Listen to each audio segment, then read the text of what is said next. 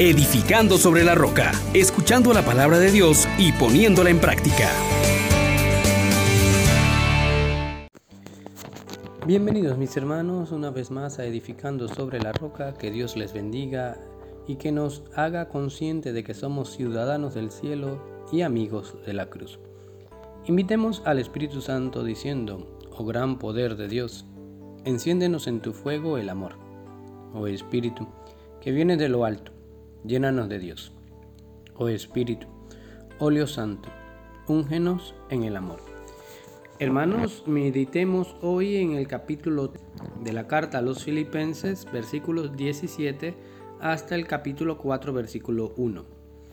Hermanos, sigan mi ejemplo y fíjense en los que andan según el modelo que tienen en mí. Porque como les decía muchas veces, y ahora lo repito con lágrimas en los ojos, hay muchos que andan como enemigos de la cruz de Cristo. Su paradero es la perdición, su Dios el vientre, su gloria sus vergüenzas. Solo aspiran a cosas terrenas. Nosotros, por el contrario, somos ciudadanos del cielo, de donde aguardamos un Salvador, el Señor Jesucristo. Él transformará nuestra condición humilde según el modelo de su condición gloriosa, con esa energía que posee para sometérselo todo.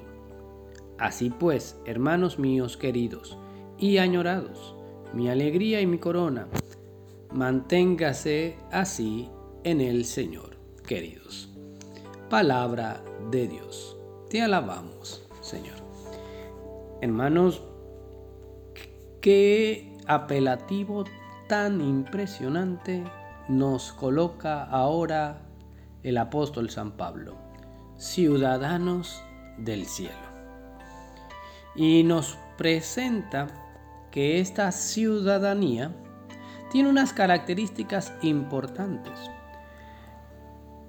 Antes existían dos tipos de personas, los ciudadanos y los esclavos. Los ciudadanos tenían plenos derechos de participar en la vida de las polis de la ciudad, llenos de privilegios, de la opinión, del gozo, de la prosperidad que daba la ciudad, de la estabilidad, de la seguridad. No, no pagaban los impuestos que pagaban los esclavos o las naciones sometidas. Pero ahora Pablo nos presenta esta llamada a tomar conciencia de ser ciudadanos del cielo. Y para eso nos pone unas notas. Ser ciudadano del cielo conlleva un estilo de vida. Y por eso, el que se considera ya ciudadano del cielo le dice a los filipenses, fíjense en mí y en los que llevan un tipo de vida según el modelo que tienen en mí. Y esto es lo que la iglesia nos propone cuando nos incita a mirar y a imitar a los santos. Aquellos que han asumido la llamada de Cristo, la vocación que desde el bautismo recibieron, se convierten ahora en faros, en luces para la humanidad entera. Y es aquí el primer punto. Los ciudadanos del cielo tienen entonces una característica, son amigos de la cruz. Se hacen uno con Cristo en acoger la voluntad del Padre y vivir conforme a esta entrega que hace Jesús. Nos presentan por otro lado aquellos que son enemigos de la cruz, los que por su propio egoísmo, su autosuficiencia, van camino de perdición, donde le han dado rienda suelta a todos sus placeres y lo que los enorgullece debería ser y es en cierta manera aquello que les debería dar vergüenzas.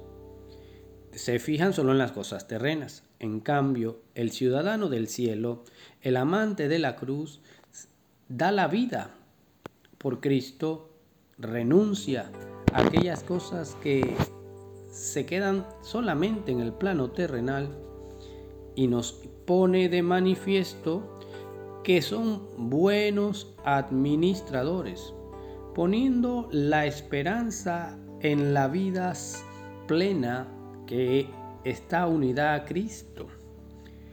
Celebrar con Dios entonces es ahora el camino. Imitar a Jesús y a los que han imitado a Jesús. A seguir ese ejemplo. A tomar la cruz de cada día, negarse a sí mismo y estar dispuesto para proclamar las grandezas del Señor. Señor Dios nuestro, hoy te pedimos la gracia de ser verdaderos ciudadanos del cielo. Te agradecemos ya que tú nos consideres con el pueblo santo para heredar en la gloria, para heredar y ser partícipes de la vida celeste desde ahora. Concédenos la gracia de poder ser siempre seguidores e imitadores de Cristo. Bendiciones para todos. Les exhortamos, hermanos, por la misericordia de Dios, que pongan por obra la palabra y no se contenten solo con oírla.